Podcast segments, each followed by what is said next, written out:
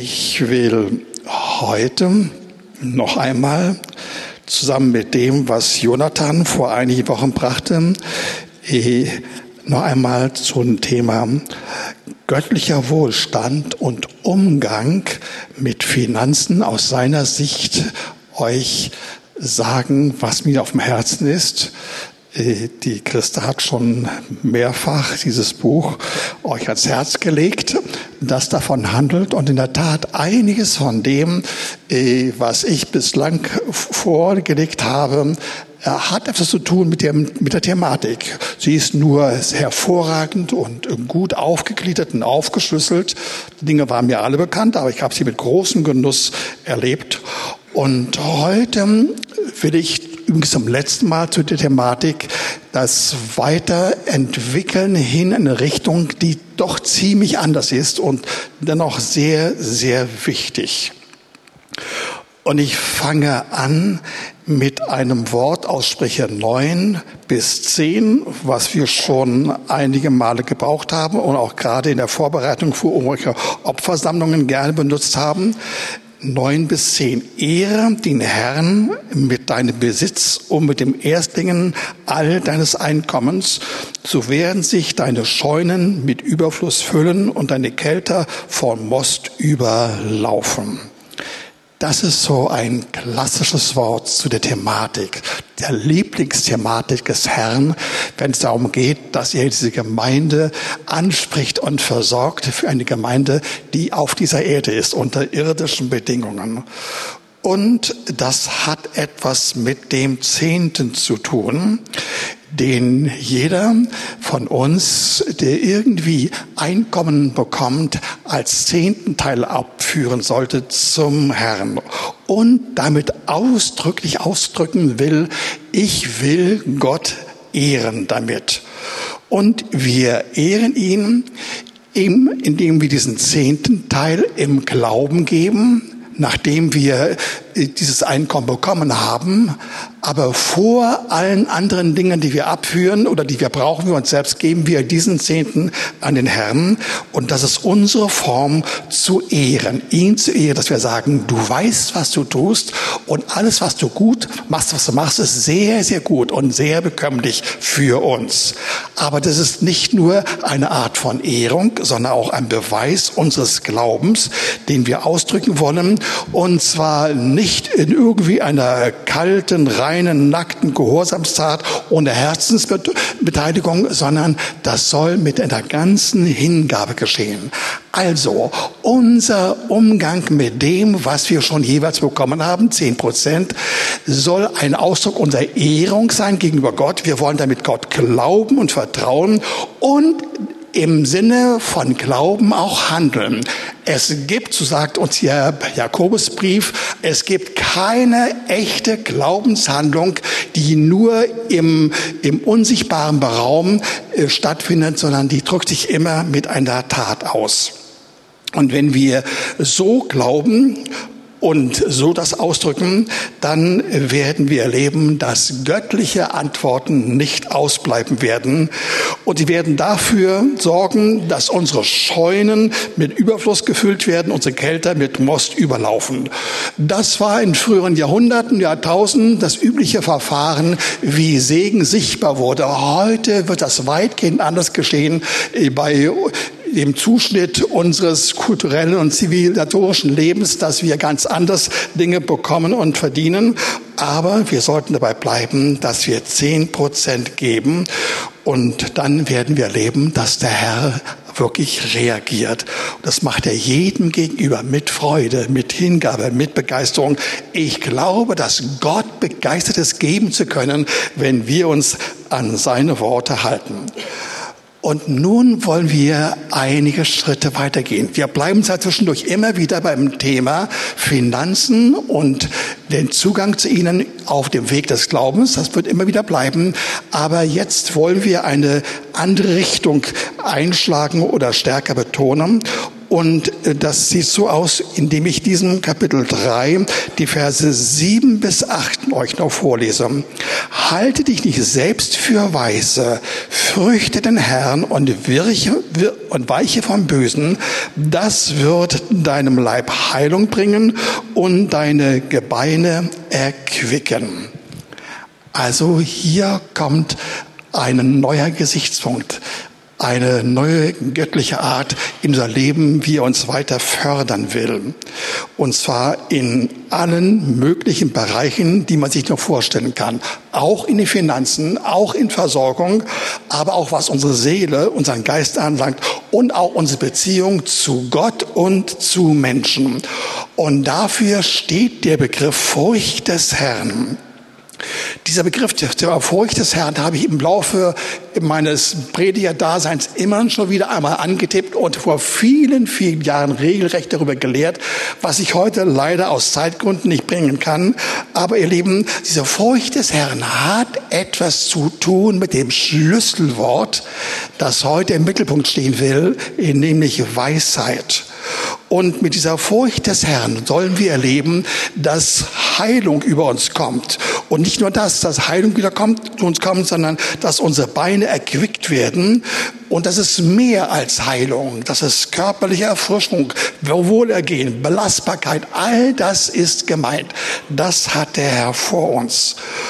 Und wenn eben hier von der Furcht des Herrn die Rede ist, ihr Lieben, dann hat das, ich darf es noch einmal hinzufügen, wirklich nichts zu tun mit Furcht, sondern äh, das ist etwas völlig anderes, ist auch nicht irgendwie verbunden mit einer Form von Intellektualität oder Weisheit oder Verständigkeit im Sinne von Stolz oder Blindheit, sondern es ist vielmehr ein Ausdruck von Demut, von Frieden und weisen diesem Umgang mit Worten, aber auch mit zugehörigen Handlungen. Handlungen im Sinne von gesunden, göttlichem Verhalten und Gehorsam. Und ihr Lieben, das ist der Segen schlechthin. Denn diese Vorgehensweise, dass wir mit Furcht des Herrn und Weisheit hinkommen zu einer, zu einem Level von weisen Gedanken und Worten und Handlungen, All das wird uns geschenkt. Und zwar nur so und nie anders. Wenn wir es anders erreichen wollen, würden wir den Begriff und diese Erfahrung völlig verfehlen. Und die reicht hinein in die Aussagen des Neuen Testamentes über äh, Weisheit und über das, was dahinter steht. Und dahinter steht die Einsicht, er will uns von unserer vermeintlichen Weisheit, die wir uns selbst einbilden oder meinen zu haben, befreien und liefert uns dafür seine göttliche Weisheit, die für alles, wirklich für alles gut ist. Und äh, das ist ungefähr der Rahmen, der in dieser Predigt enthalten ist. Wir wollen erleben, dass mit der Weisheit im Verbund mit der Furcht des Herrn, die ich nicht so lange ausführen kann, dass in dieser Weisheit alle möglichen göttlichen Geschenke und Wohltaten enthalten sind. Unter anderem auch finanzielle Hilfe und Versorgung und Bewachung dessen, was wir haben und für weiteres mehr, aber eine ganze Fülle von anderen Wohltaten, die ich jetzt ein wenig vor euch ausbreiten möchte. Und es beginnt mit 1. Korinther 1, Vers 30. Da heißt es, Jesus Christus ist uns von Gott gemacht worden zur Weisheit, da haben wir das, zur Gerechtigkeit, zur Heiligung, Charakterveränderung also, und zur Erlösung mehr im Sinne von Freisetzung, aber eben auch zur Weisheit. Wir sind durch Jesus Christus befähigt, den Zugang zur Weisheit zu haben. Haben wir Jesus, wirklich haben wir ihn ergriffen, angenommen und leben wir mit ihm, dann haben wir unter bestimmten Voraussetzungen, die ich noch gleich erklären werde, den Zugang zur Weisheit. Und ähm, diese Weisheit wird aber nicht irgendwie ausgebreitet, sondern sie wird von Jesus, dem Heiligen Geist, übergeben. Und dieser Heilige Geist kommt dann zu uns und macht diese Weisheit dann zu unserer Weisheit. Also es geht der Weg zu dieser praktischen Weisheit mit all den Facetten und Möglichkeiten der Anwendung, den Genüssen und den Segnungen, zwar kommt er zustande durch Jesus selbst. Er ist die Weisheit für uns, ja. Wir können sie haben, wir wollen sie haben, wir müssen sie haben, aber nur auf dem Weg über den Heiligen Geist. Und nun lesen wir in Jakobus 3, Vers 17 das, was, der, was Weisheit eigentlich ist. Und ihr Lieben, diese Definition ist so ungewöhnlich. Sie geht so völlig über das hinaus, was landläufig gesagt wird über Weisheit, ja. Sie hat eine solche Breite und Tiefe von Definition, dass wir mit unserem üblichen Denken da nicht hinkommen und auch nicht verstehen können. Also Jakobus 3, Vers 17. Die Weisheit von oben, die göttliche Weisheit, ist aber erstens rein, so dann friedfertig, sie ist gütig, sie lässt sich etwas sagen, sie ist voller Barmherzigkeit und guter Früchte und unparteiisch und frei von Heuchelei. Wer könnte sich vorstellen, oder hätte es je gedacht, dass das der Inhalt von Weisheit ist? Ich möchte es ganz kurz euch verdeutlichen. Dieses, dieses großartige Angebot fängt mit Reinheit an. Reinheit im Sinne von Wahrhaftigkeit und Heiligkeit. Damit beginnt es. Und das ist so groß und so stark.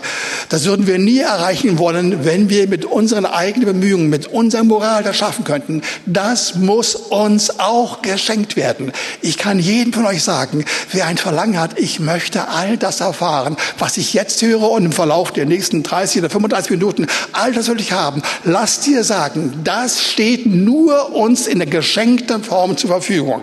All das beginnt mit Reinheit. Und dann ist es friedevoll. Nur ein Wort friedevoll. An vielen anderen Stellen wird mehrfach darüber gesprochen. Und übrigens in dem Vers danach, den wir uns gleich anschauen werden, ist erneut vom Frieden die Rede. Dann heißt es hier milde, was auch übersetzt werden kann mit gütig und freundlich, und zwar mit Recht, ja. Ist also eine Form von Haltung und Einstellung, die sehr tiefgründig ist und weitgehend, weit, weit geht und sehr praktisch ist und dann folgsam gehörten mit dazu. Wer weise ist, ist folgsam. Was auch bedeutet, dass er sich gerne etwas sagen lässt, dass er sich gerne korrigieren lässt wodurch eigentlich echte Fortschritte erst zustande kommen. Ohne Korrektur werden wir nie die Wohltaten erleben in der ganzen Breite, die uns zusteht, wenn wir nicht uns korrigieren lassen. Der weiß es eben nicht derjenige, der alles weiß, der viel weiß, der vieles geschenkt bekommen hat und mehr erleben soll, erfahren soll, aber er wird auch seine Fehler sehen. Und dann kommt die Mitte von dem Ganzen, die Mitte von der Weisheit. Sie ist ein neuer, geheiligter Charakter voll von Barmherzigkeit und voll von Güter, guter Früchte. Barmherzigkeit ist eine Mischung von Liebe, erfahrener Liebe, mit der Willigkeit, Liebe zu geben, aber auch angefüllt mit Gefühlen, mit einer Hingabe an den Betreffenden, den wir lieben, dem wir etwas geben wollen, zu dem unser Herz hingeht. Das ist Barmherzigkeit. Und das zusammen mit guten Früchten. Also ein Charakter voll von Liebe, von Barmherzigkeit, Zuwendung von Menschen, die in Not sind. Und ihr Lieben, das gehört mit zur Weisheit. Und noch einmal, muss keine Angst haben. All das kannst du und sollst du und wirst du bekommen, wenn du es begehrst, wenn du sagst, ich brauche ich brauch es, ich habe es nicht, aber ich nehme es von dir. Und dann kommt es, es kommt wirklich. Und wie es weitergehen wird, wie das aussieht, werde ich gleich noch sagen. Und noch zwei Haltungen und Eigenschaften werden uns genannt. Unparteiisch sein. Das ist eine Mischung von Redlichkeit und Genauigkeit und Tapferkeit, ohne sich verbiegen zu lassen eine Rarität auf der Erde. Das sollten die Gläubigen haben, die klar und eindeutig sind und doch sanft und zurückhaltend, aber genau wissen, wo es hingeht. Und schließlich eine Haltung ohne Heuchelei. Etwas, was ehrlich ist und eindeutig ist und klar ist, ihr Lieben. Das ist ungefähr die Weisheit. Übernatürlich, unerreichbar, Es sei denn, wir lassen uns gleich schenken. Und das, das soll in dein Herz hineingehen. Du sollst erleben, all das sind Wohltaten, wirklich Wohltaten, nicht Zumutungen, sondern Dinge, die da sind, um sie zu bekommen. Und dann steht im Vers danach, Vers 18, ein Wort, das eigentlich ganz einfach ist. Es sei denn, dass man es trennt von dem, was wir gerade gehört haben. Ich möchte dieses Wort vorlesen. Die Frucht der Gerechtigkeit aber wird in Frieden denen gesät, die Frieden stiften. Ihr Lieben, das ist direkt angefügt an die Definition, an die Aussage über das, äh, was inhaltlich die Weisheit Gottes ist. Sie ist die Frucht der Gerechtigkeit. Erst kommt sie, die Gerechtigkeit, und danach können wir erst vorschreiten noch mehr noch geschenkt werden von äh, Weisheit. Und diese Gerechtigkeit, der Lieben, die wird uns auch geschenkt, nämlich dadurch, dass wir erkennen, dass unsere eigene Gerechtigkeit vor Gott nichts ist und ohne Bedeutung ist und nicht gelten kann. Aber dann, wenn wir uns demütigen vor dem Herrn und in Demut seine Gerechtigkeit annehmen, ihr Lieben, dann kommen wir auch zur Weisheit. Das sind diese Schritte eine Art Segenskreislauf, der hier vorhanden ist. Erst die Demut aufgrund des Wortes Gottes und der Zugehörigkeit zu Jesus, dann seine Gerechtigkeit und dann Weisheit. Und diese Weisheit, von der wird uns gesagt, wir sollen sie weiterreichen. Ja, wir sollen sie regelrecht säen, wie man Saatgut aussät. Wir wollen, wir sollen sie sehen. Wir sollen erleben, dass dann nach dieser Saat Wachstum zustande kommt. Es wird Weisheit kommen. Immer mehr und mehr. Ein Mehr an Weisheit wird zustande kommen. Also erst Gerechtigkeit, dann Weisheit und dann noch mehr Weisheit. Und zwar Weisheit in uns herum und um uns herum wird werden wir erkennen, dass die Weisheit wirklich da ist. Mit einem umfassenden Segen, mit vielen einzelnen Schattierungen und Freuden und Wohltaten und Erscheinungsformen. Und davon wollen wir einiges hören. Aber zunächst einmal will ich jetzt in einem zweiten Teil der Predigt euch sagen, wie diese Weisheit exakt in unser Herz hineinkommt. Und das hat wirklich etwas mit dem Heiligen Geist zu tun.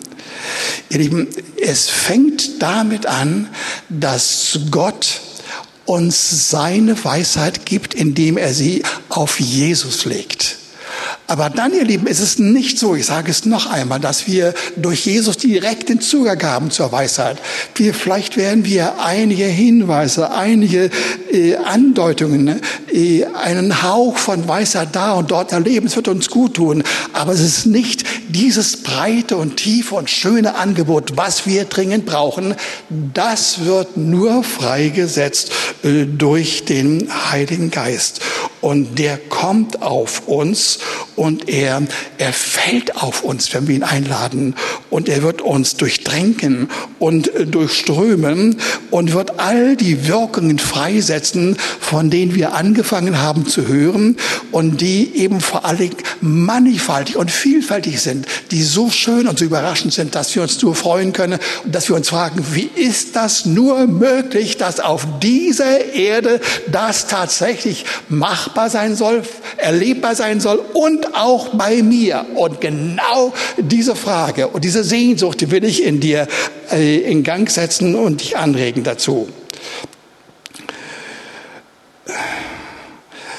Damit wird auch gesagt, ihr Lieben, dass wir den Begriff Weisheit, die Erfahrung selbst, dass wir sie auch nicht so direkt ergreifen können und handhaben können, sondern das läuft eben über den Heiligen Geist.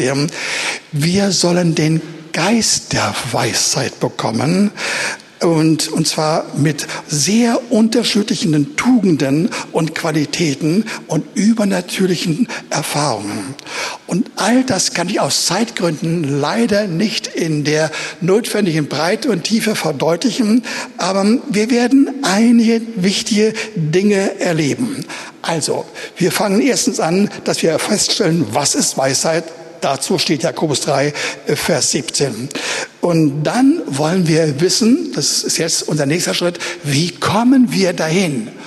Und wenn wir dahin kommen, also wie wir die Weisheit in uns und um uns erfahren, dann werden wir sogar noch erleben, wie es weitergeht, wie wir mit Weisheit noch mehr bekommen können, als der Gipfel von all dem, was auf dieser Erde möglich ist.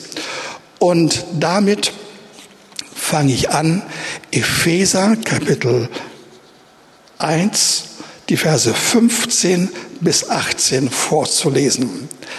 Da sagt Paulus zu den Ephesern, Darum lasse auch ich, nachdem ich von eurem Glauben an den Herrn Jesus und von eurer Liebe zu allen Heiligen gehört habe, nicht ab, für euch zu danken und in meinen Gebeten an euch zu gedenken, dass der Gott unseres Herrn Jesus Christus, der Vater der Herrlichkeit, euch den Geist der Weisheit, da haben wir euch, da haben wir es, den Geist der Weisheit ähm, und der Offenbarung gebe in der Erkenntnis seiner selbst. Und nun kommt die Steigerung. Eigentlich wollten und sollten wir heute erstmal diesen Punkt erreichen, dass wir hineintreten in den Erlebnisbereich, in die Nähe, in die Erfahrung der, des Geistes, der Weisheit und der Offenbarung. Das ist, bringt schon viel. Aber wenn wir da hineinkommen und wenn wir darüber nachdenken und das erleben, dann wird es nicht ausbleiben, dass wir mehr wollen. Und das, was wir dann mehr erleben, das findet Vers 18. Er erleuchtet die Augen eures Verständnisses, damit ihr wisst, was die Hoffnung seiner Berufung und was der Reichtum der Herrlichkeit seines Erbes in den Heiligen ist. Ihr Lieben, das der Reihenfolge nach. Erst einmal geht es so los, dass wir erleben, äh, wie, wie das auch Paulus hier erfährt, dass er überwältigt ist von der der praktischen Erfahrbarkeit, der Nähe Gottes, dass er so liebevoll ist, dass wir nicht anders können, als zu danken. Paulus hat es noch fortgesetzt, indem er dankt äh, für äh, den Glauben der, der, der Leute in Ephesus gegenüber Jesus und über äh, ihre Liebe zueinander. So beginnt der Prozess. Und dann, ihr Lieben, kommt das, was das eigentliche ist. Wir wollen erleben, dass wir nicht nur Worte machen, sondern dass wir den Geist der Weisheit in Verbindung mit dem Geist der Offenbarung, dass wir ihn bekommen. Und wenn das geschieht, ihr Lieben, dann wird unser Leben, unser Denken verändern, verändert. Dann wird auch unser Beten verändert. Dann wird unser Bibellesen verändert. Da werden wir Dinge sehen, erfahren, die wir früher nicht wahrgenommen haben und dazu stehe ich. Ich kenne diese Erfahrung. Ich kenne diesen Ablauf, wie durch den Heiligen Geist, den ich eingeladen, habe, wie dann Dinge mir zuteil werden und Wahrheiten und Klarheiten und Wahrheiten und Weisheiten uns mir zuteil werden, die gewaltig sind. Und es beginnt damit, dass wir erleben, wie unser Verstehen, unser Denken erleuchtet wird mit mehr Durchblick. Auf einmal sehen wir Zusammenhänge und Hintergründe und wir sehen vielfältige Formen von, von zusammengehörenden Fakten und Wahrheiten.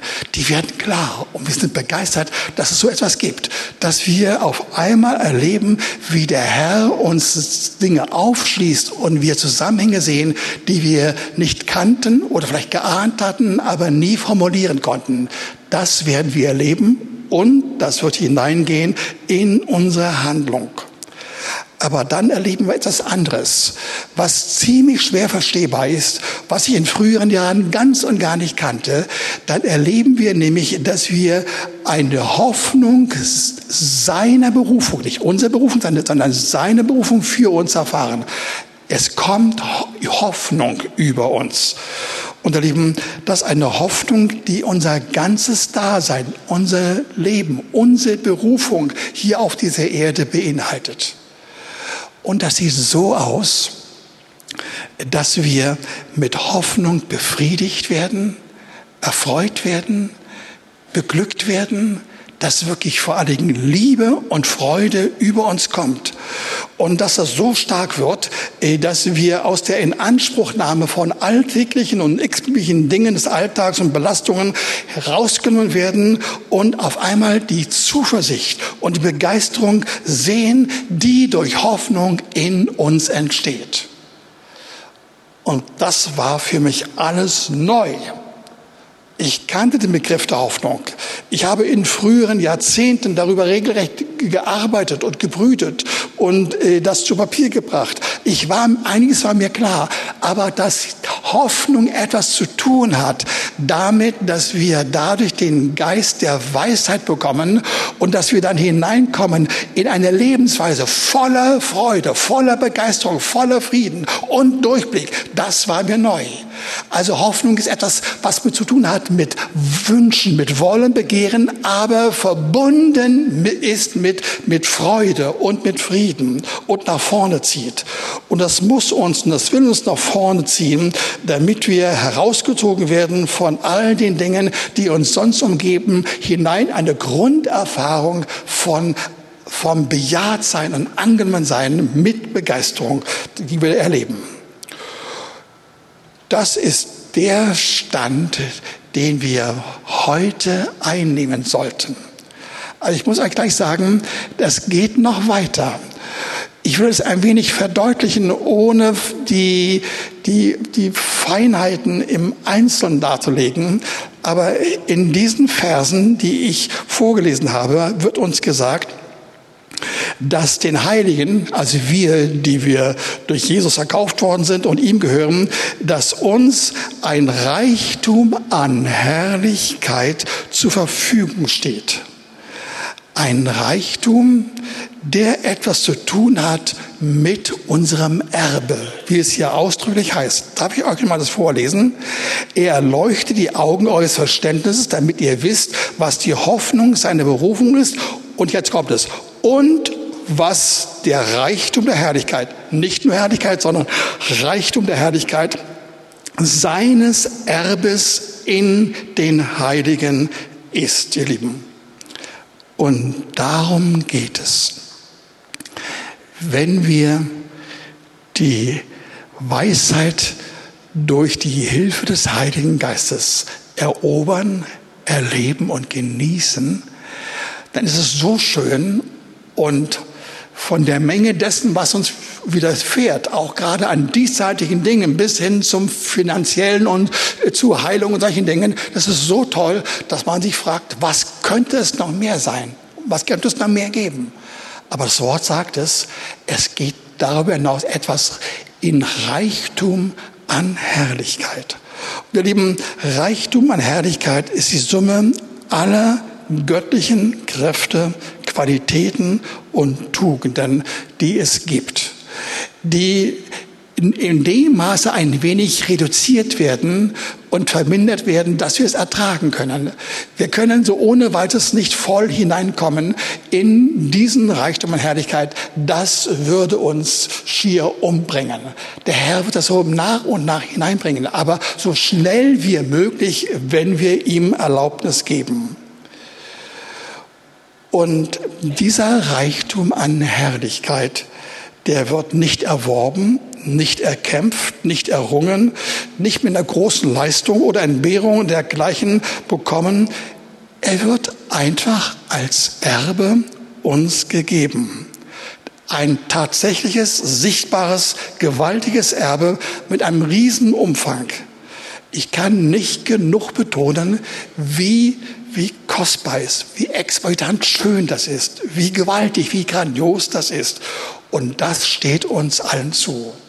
Und nun ist meine Aufgabe, euch den Mund wässrig zu machen, dass ihr merkt, Mann, das sind ja alles Kostbarkeiten und Realitäten, die habe ich noch nicht. Ich habe so eine, einen, einen gewissen Teil davon, einen, einen, einen Hauch davon. Das ist schon wunderschön. Ich freue mich darüber, dass ich wiedergeboren bin. Ich habe keine Angst vor der Zukunft, vor dem Jenseits. Das ist wunderbar. Aber dass es, dass es solche Dinge wirklich geben sollte, das war mir nicht bekannt. Und dennoch das trifft zu für uns alle. Aber ich muss fragen, wie kommt es nur, dass so wenige das wissen, dass es das gibt und dass sie es von anderen gehört oder anderen erlebt haben oder bei sich selbst gar erfahren haben? Und ich gebe zu, es sind in der Tat recht wenige, die das kennen. Mindestens nicht im Umkreis unseres geistlichen Lebens hier in Mitteleuropa. An einigen anderen Stellen ist es eigentlich deutlich mehr. Das hängt zusammen, ihr Lieben, äh, dass es da ganz gediegene und präzise biblische Hinweise gibt auf dieses Ziel hin und den Weg dorthin, den wir nicht gesehen haben, aber in dem Wort enthalten ist und auch deswegen nicht gehen konnten. Das Wort Gottes redet nämlich davon, dass es vor dieser großen Auszahlung an Herrlichkeit, ich rede immer noch vom Diesseits auf dieser Erde, nicht vom Jenseits, nicht vom Himmel, nicht vom Zehnten, nicht vom Tausendjährigen Reich. Ich rede von den Möglichkeiten, den den erreichbaren Umständen jetzt auf der Erde. Wisst ihr, dazu gibt es etwas, was das Wort uns sagt, nämlich ein Erbe im Sinne einer Anzahlung.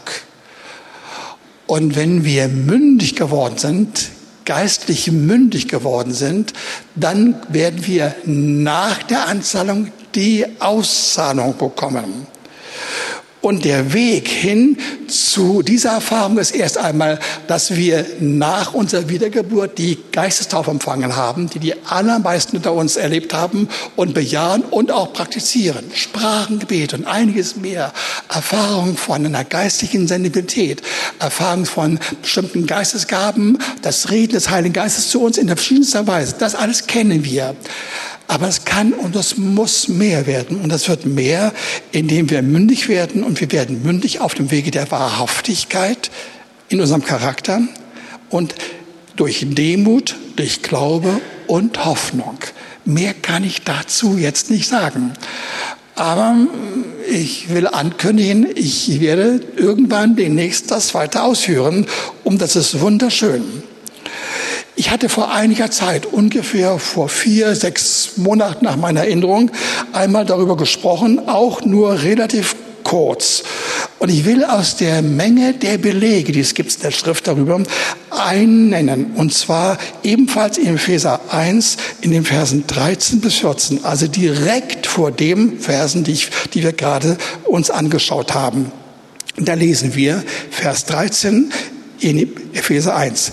In ihm, also in Christus, seid auch ihr, nachdem ihr das Wort der Wahrheit, das Evangelium eurer Rettung gehört habt, in dem seid auch ihr, als ihr gläubig wurdet, das ist die Bekehrung, bis dahin Zustand der Bekehrung, in ihm seid ihr versiegelt worden mit dem Heiligen Geist der Verheißung. Der Geist der Verheißung ist das, was wir heute in der Kurzfassung Geistestaufe nennen.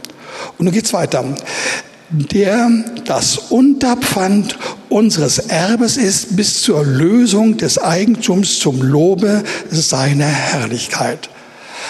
Was wir hier vorgetragen bekommen, dass nämlich ein Unterpfand für die nachfolgende Herrlichkeit uns gegeben wird, ist nichts anderes als eine Anzahlung. Und in den moderneren Übersetzungen finden wir durchgehend den Begriff, weil der Begriff Unterpfand heute nicht mehr üblich ist. Kein Mensch weiß das mehr. Aber eine, eine Anzahlung ist äh, quasi jenes Kontingent an Vorwegzahlung in kleinem Umfange, was wir bekommen, was uns dann auch verheißt, dass unter, unter bestimmten Voraussetzungen wir dann das ganze, den ganzen Segen bekommen, ihr Lieben. Und das, ihr Lieben, heißt, dass wir über den Geist der Weisheit erleben, wie wir hineinkommen in die Menge dieser Erfahrungen, dieser Fakten der Herrlichkeit Gottes, und zwar des Reichtums an Herrlichkeit. Das, was man hier aufzählen könnte, ist so umfangreich, äh, dass man es gar nicht richtig präzisieren könnte. Es entspricht einem Kaleiskop oder einer Art Füllhorn Gottes, in dem Gottes Liebe und Freude vorhanden ist, seine Gegenwart, Segensfülle mit Liebe, Lebenslust und Friede und Freude, aber auch Hoffnung, alle Gaben und Heilungen und alle Gebetserhörungen und Befreiungen, all das ist gemein und selbstverständlich obendrein auch dann die ganz diesseitigen sichtbaren Erfahrungen, wie wir gesegnet werden im finanziellen Bereich und in unseren Besitztümern. Und all das will ich euch noch ein wenig verdeutlichen. Und zwar gehe ich so schnell durch, dass ich nur das antippen kann. Ich will also diese Zusammenhänge noch einmal euch vor Augen führen. Fange ich an mit Psalm 110, Vers 10, was ich schon einmal vorgelesen habe. Die Furcht des Herrn ist der Anfang der Weisheit. Sie macht alle einsichtig, die sie befolgen. Sein Ruhm bleibt ewiglich bestehen, ihr Lieben. Damit fangen wir an. Die Weisheit hat einen Zusammenhang mit der Furcht des Herrn. Und die Furcht des Herrn wird uns geschenkt, wie wir schon gehört haben. Und danach werden, bekommen wir die Weisheit geschenkt. Und dann erleben wir, wie wir durch sie in die Breite von vielfältigen Segnungen und Befähigungen hineingeführt werden. Und obendrein will der Herr dafür sorgen, dass sein Ruhm hinter uns bleibt und uns ehrt. Er will uns ehren. Kommen wir über, gehen wir über zu Psalm 112. In den Versen 1 bis 6. Da lesen wir, Wohl dem, der den Herrn fürchtet, der große Freude hat an seinen Geboten. Sein Same wird gewaltig sein auf Erden, das Geschlecht der Aufrichtigen wird gesegnet sein. Ihr Lieben, es beginnt einfach mit wohl dem oder anders übersetzt, gut ist dran derjenige, der in der Furcht des Herrn ist. Ihr Lieben, dahinter ist wieder der Heilige Geist, denn der Heilige Geist ist gut, von seinem Wesen her, von seiner Qualität her, von seiner Natur her, von dem, was er innerlich darstellt und enthält. Er ist gut. Und insofern geht es uns gut. Und deswegen haben wir auch große Freude an den Geboten, weil das Wort Gottes uns sagt, dass wir nicht im üblichen Sinne Gebote umsetzen sollen durch Gehorsamschritte, sondern wir sollen erst einmal die Liebe Gottes erfahren und von ihr angerührt und befähigt, die dann imstande sein können, einfach mit den Kräften, die in uns freigesetzt werden, die Gebote Gottes zu halten. Insofern geht es uns gut. Und dann wird uns gesagt, dass sein Same gewaltig wird auf Erden. Lasst euch mal etwas sagen, was ich vor vielen, vielen Jahren schon einmal gesagt hatte. Das ist ungefähr 41 Jahre her. Ich selbst hatte mit in dieser Zeit, in den letzten zwei, drei Jahren davor recht häufig mit dem, mit dem Wort, dem Begriff der Furcht des Herrn zu tun gehabt und das bebrütet und bearbeitet und intensiv erlebt. Aber dann eines Tages, als ich den Psalm 112 vorgelesen hatte, an dieser Stelle kam es über mich mit einer solchen Eingabe und einer solchen Klarheit, dass ich sofort zu meiner Frau gerast bin. Und sie war in der Küche. Der Hintergrund ist der, wir waren mittlerweile vier Jahre verheiratet und wir waren schon die Jahre gekommen, als wir geheiratet haben. Also wir hatten keine Kinder und, zwar, und da ging die Zeit weg, die, die Uhr, die Lebensuhr, die tickte weiter. Und äh, wir waren unruhig. Und ich sagte zu mir, oh Herr, es muss was geschehen. Und dann hatte ich den Psalm 112 entdeckt. Und nicht nur entdeckt, sondern ich habe ihn viele Mal vorher schon gelesen. Dann habe ich ihn kapiert. Er kam in mich hinein. Und ich raste in die Küche und sagte, Christa, Christa, der Fall ist erledigt. Wir haben es geschafft. Ich wusste nicht, was ich meinte. Ich sagte hier, hör mal zu, das Wort sagt uns, wir kriegen Kinder. Wir müssen keine Kinder, ähm, äh, wie wir es vorhatten, dann äh, irgendwo auf dem Markt der Möglichkeiten suchen und holen. Nein, wir werden eigene Kinder bekommen. Und so blieb es auch. Nach einem Jahr hatten wir ein Kind. Und kurz danach ein zweites Kind und ein drittes Kind und ein viertes Kind und ein fünftes Kind. Und von all dem heißt es, dass das Geschlecht der Aufrichtigen, das sind nämlich die Kinder, äh, dass sie gesegnet sind. Und das können wir so behaupten. Wir sind gesegnet. Nicht nur, dass wir sie haben, sondern die haben sich so verhalten, wie man sich verhält, wenn man in sich äh, diese Pflanze göttlicher Befähigung und Kraft erlebt, nämlich denn die Furcht des Herrn und die Weisheit in uns ist. Und dann geht es hier weiter. Reichtum und Fülle ist in deinem Hause unser Thema. Und seine Gerechtigkeit bleibt ewiglich bestehen. Nicht nur hin und wieder einmal erleben wir Phasen von einem schönen Frieden, göttlicher Gerechtigkeit, sondern durchgehend ist die Gerechtigkeit vorhanden. Den Aufrichtigen geht ein Licht auf in der Finsternis. Immer wieder. Ihr Lieben, auch der Stärkste zwischendurch einmal Phasen haben, wo er keinen Drückblick hat, wo es, wo es ihn erreicht, dass er eine Art Umwölkung von Fragen und Zweifeln und Ängsten hat. Und dann kommt der Herr mit seinem Licht und offenbart sich. Und zwar der Gnädige, der Barmherzige und der Gerechte. Das ist derjenige, der dann erleben wird, dass wir, wenn wir das alles uns anschauen, schauen, wenn wir leben wie Gnade und Barmherzigkeit und Gerechtigkeit bei Gottes, dass das unsere Gerechtigkeit, ich, ich lese mal vor, Vers 5, wohl dem, der barmherzig ist und leid. Er wird sein Recht behaupten im Gericht, denn er wird ewiglich nicht wanken.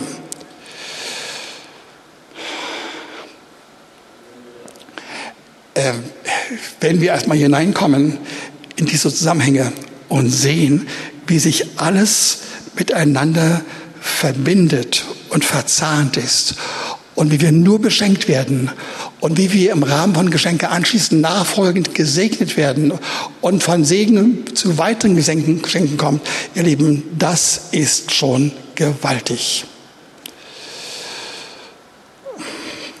Und irgendwie ist es meine größte Lust im Verlauf der letzten Zeit gewesen, dass ich dass ich die, den Charakter Gottes als ein Charakter, der nicht nur da ist für ihn, sondern auch für mich, für uns da ist, dass ich ihn so richtig genieße und mich baden kann, mich wohlfühlen kann in all dem, was Gott für mich ist. Und dann bin ich einfach angstfrei. Dann habe ich keine Angst vor irgendwelchen Gerichtsverfahren auf dieser Erde, die nicht kommen werden, weil wir so weise und so klug sein, dass wir von vornherein durch Demut bestimmte Dinge meiden, die uns in Schwierigkeiten bringen könnte. Und wir werden am allerwenigsten Angst haben vor dem Endgericht, weil wir merken werden, das ist unser größter Augenblick. Sprüche 24, Verse 3 bis 6. Durch Weisheit wird ein Haus gebaut und durch Einsicht wird es fest gegründet, was auch heißt befestigt oder gesichert.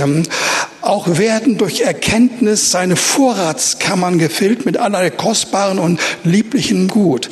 Es führt zudurch immer wieder, werden wir zurückgeführt zu diesen selben Gesichtspunkten, neben vielfältigen Segnungen und Beschenkungen in unserem geistlichen, seelischen und kommunikativen, sozialen Leben wird aber immer wieder erwähnt, äh, diese, die Diesseitigkeit des Lebens unter irdischen Bedingungen mit Reichtum und Fülle ist einfach da. Ein weiser Mann ist stark und ein vernünftiger Mensch nimmt zu in seiner Kraft. Die meisten Übersetzer bringen das so, ein weiser Mensch ist äh, stärker als ein starker und ein verständiger Mensch ist stärker als jemand, der Kraft hat. Denn durch eine weise Führung gewinnst du die Schlacht und durch viele Ratgeber den Sieg. Ihr Lieben, das führt hin zu einem Erlebnisbereich, wo wir erfahren, dass die Weisheit Neues erschließt, äh, dass wir kreativ werden, neue Einsichten, neue Gedanken, neue Innovationen, neue Regeln finden und dass wir dadurch erleben, wie unser Leben gesichert wird. Und äh, wie wir hochinteressante, eigentlich hier liebliche, interessante, wichtige, kostbare Schätze und Güter bekommen. Wir bekommen ein Haus, das auch eingerichtet wird mit kostbaren Inhalten. Und obendran erleben wir, dass die Weisung, die Führung über uns so kommt, äh, dass wir jede Schlacht gewinnen und dass wir obendrein von vielen Ratgebern Rat bekommen und sie gerne und mit Freuden annehmen. Sprüche 11, die Verse 23 bis 25. Einer teilt aus und wird doch reicher. Ein anderer spart mehr als recht ist. Er wird nur ärmer.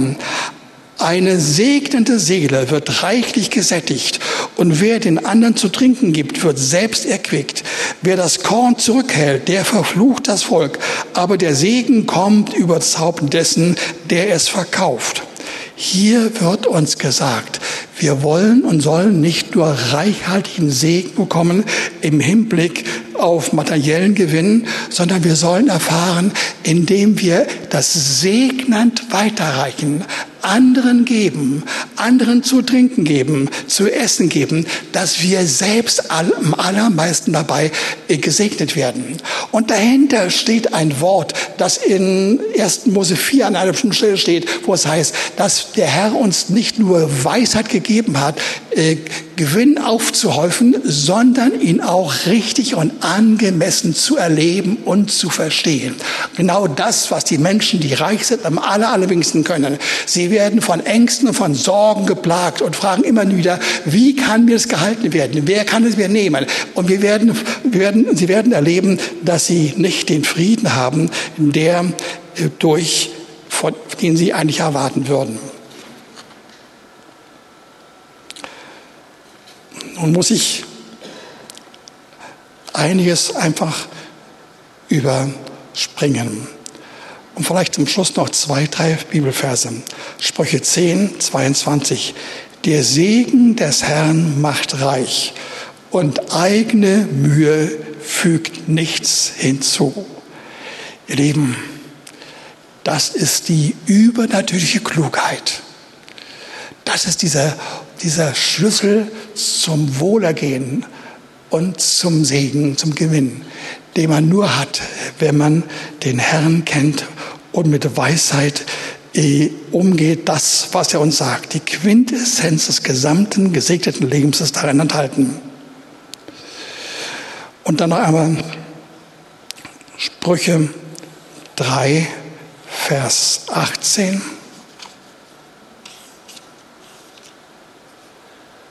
13 und 18.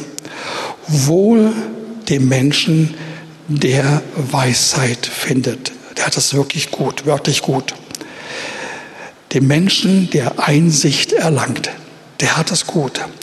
Denn ihr Erwerb ist besser als Gelderwerb. Und ihr Gewinn ist mehr als, ist mehr wert als feines Gold. Sie ist kostbarer als Perlen und alle deine Schätze sind ihr nicht zu vergleichen. In ihrer Rechten ist langes Leben, in ihrer Linken Reichtum und Ehre. Ihre Wege sind liebliche Wege, nicht nur schöne und gute, und zwar vollführende Wege, sondern liebe, liebevoll, von Liebe gekennzeichnete Wege. Und alle ihre Pfaden sind Frieden. Und jetzt kommt es. Sie ist ein Baum des Lebens denen, der sie ergreifen. Und wer sie festhält, ist glücklich zu preisen. Ich will diese Aufzählung nicht noch einmal wiederholen und kommentieren. Ich will euch nur sagen, eh, der Reichtum an Weisheit, und erst recht dann, wenn es die Menge von Weisheit, äh, der Reichtum von Herrlichkeit ist, der geht so weit, dass auf dieser Erde mit sachlichen, dinglichen Dingen das nicht machbar ist, nicht erreicht werden kann. Wir werden erleben, dass es schöner ist, kostbarer ist, liebevoller ist, von Liebe gekennzeichnet als alles andere auf dieser Erde. Und dann wird uns gesagt, das ist nichts anderes als Jesus in Person. Er ist ein Baum des Lebens denen, die sie ergreifen. Und wer sie festhält, an Jesus dran bleibt, ist glücklich zu preisen. Ihr Lieben, Insgesamt zieht alles auf Jesus hin, der durch den Heiligen Geist sich verdeutlichen will in der Diesseitigkeit des Lebens. Er will sich uns darstellen, sichtbar machen. Und wir sollen erfahren, dass wir sagen können, das, was wir erleben, ist so viel schöner als alles Geld und alles Gut und alle Segnungen und all das, was man anfassen kann und was man kaufen kann. Es ist so viel schöner. Wir sollen das eine wohl bekommen, aber vor allen Dingen sollen wir erleben die Fülle des Segens des Herrn. Und dementsprechend muss ich noch wirklich zum letzten, eh, indem ich wiederum einiges überspringe, euch etwas vorlesen, äh, was ich gleich mit einem bestimmten Wort kommentiere werde. Sprüche 8, die Verse 1 bis 8 und Vers 21. Ruft nicht die Weisheit laut und lässt nicht die Einsicht ihre Stimme vernehmen. Oben auf den Höhen, draußen auf dem Weg, mitten auf den Plätzen, hat sie sich aufgestellt zur Seite der Tore am Eingang der Stadt. Beim Eingang der Pforten ruft sie laut. An euch, ihr Männer, ergeht mein Ruf und meine Stimme an die Menschenkinder. Ihr Unvernünftigen, werdet klug und ihr Tore, gebraucht den Verstand. Hört ihr, denn ich habe Vortreffliches euch zu sagen. Und Vers 21, damit ich denen, die mich lieben, ein wirkliches Erbteil verschaffe und ihre Schatzkammer fülle. Was könnte das wohl nur sein? Wovon redet er? Die Antwort ist die, dass es nichts anderes, nichts anderes mittendrin in den Preisen der Auswirkungen der Weisheit in all ihren mit all ihren Anteilen und Darstellungen und Erscheinungsformen. Das ist nichts anderes als das Eintreten des Heiligen Geistes zu Pfingsten. Während uns, oh, wie das so erscheint, dass wir sagen, eh, etwas was mit Weisheit zu tun hat, ist so vorsichtig, ist so, so sensibel, ist so delikat, so dezent. Das kann man doch nicht laut verkündigen. Aber genau das geschah zu Pfingsten. Als damals die 60, die 6 oder 7 oder 8 oder 10.000 Leute zusammen waren, mittendrin auf einem großen Platz vor der Stadt, ja, in den, in den, bei den Häusern und so weiter, da kam der Heilige Geist auf sie. Und er hat etwas bewirkt, was eine Qualität ist, die wir an ihm noch nicht kennen. Der Heilige Geist hat es an sich, dass er uns Weisheit vermittelt, die in unser Herz hineinkommt, die uns durch, durchzieht, die uns durchdringt, wie damals das Wort zu Pfingsten, wie das Wort Gottes ihre Herzen äh, durchdrungen hatte. Und sie konnten nicht anders. Sie mussten nachdenken. Sie mussten eine Entscheidung fällen. Ich muss was tun. Ich muss reagieren. Das ist gemeint.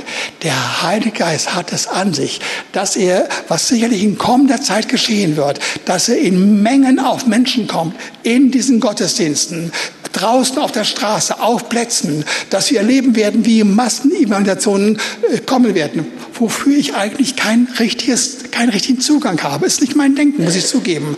Aber das Wort sagt es uns. Der Heilige Geist macht uns fähig, dann unter den unmöglichsten Umständen im Getriebe der Welt, auch im Straßenlärm, in dem Verkehr, unter diesen Umständen können wir unser Herz öffnen und wir erleben, wie er uns durchdringt. Und eigentlich muss ich hier aufhören.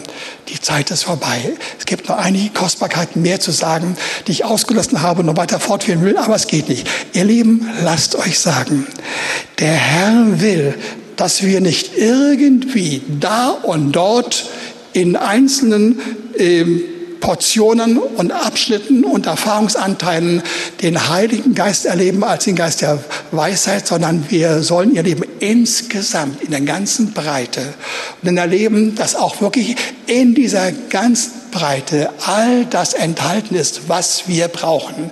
Was wir brauchen für unseren alltäglichen Lebensunterhalt, was wir brauchen zum Leben, was wir brauchen zum Genuss, was wir brauchen zum Segen, was wir brauchen für andere und was unser Herz anfüllen will. Und ihr Lieben, das alles soll eine Gemeinde erleben, die gesegnet ist. Und jeder von uns soll das gesegnet sein. Und es ist nur ein kleiner Ausschnitt von dem, was uns das Wort sagt, wie der Heilige Geist auf dem Wege über den Geist der Weisheit und der Offenbarung, wie er dann hineinkommt, hineinfließt in unser Dasein und alle möglichen Aspekte und Lebensanteile äh, erweitert, vertieft und bereichert, sodass wir wirklich merken, dieser Heilige Geist ist wirklich für uns da und er macht unser Leben wirklich reich. Amen.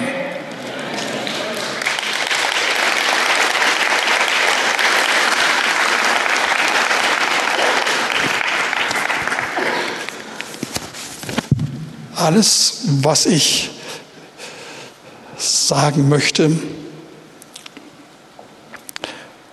zu dem Anliegen, wie kann ich jetzt beten, ist eigentlich schon ausgedrückt.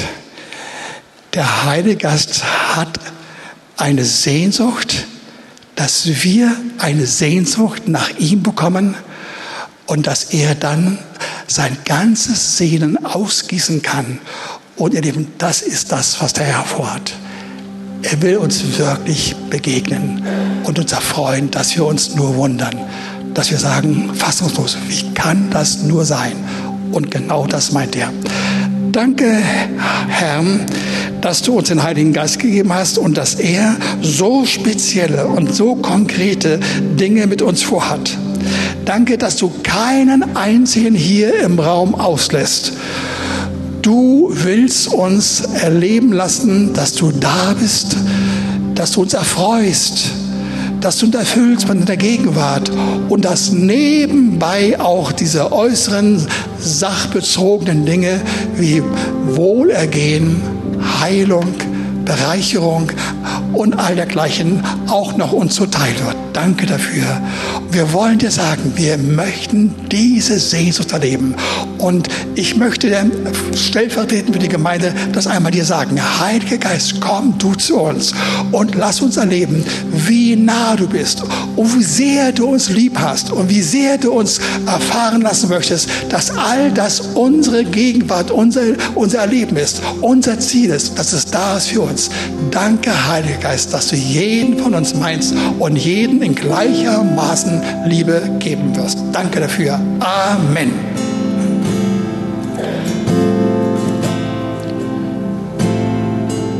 Bevor ihr anfangt, vielleicht auch noch ein Hinweis, wer jetzt spürt, ich brauche bestimmte Segnungen. Ich habe das nicht, aber ich will es. Ich bin irgendwie heiß gemacht worden vom Heiligen Geist. Oder wer den Herrn noch gar nicht kennt oder wer den Heiligen Geist noch nicht kennt, kommt nach vorne. Wir wollen euch segnen. Der Heilige Geist kommt auf euch. Wir werden nicht lange beten, aber wir glauben, dass der Heilige Geist auf euch kommt und dass also ein ganz kompakter und massiver Segen euch zuteil wird. Empfangt das. Alles, jeder, der das merkt, das brauche ich dich jetzt. Kommt nach vorne einfach.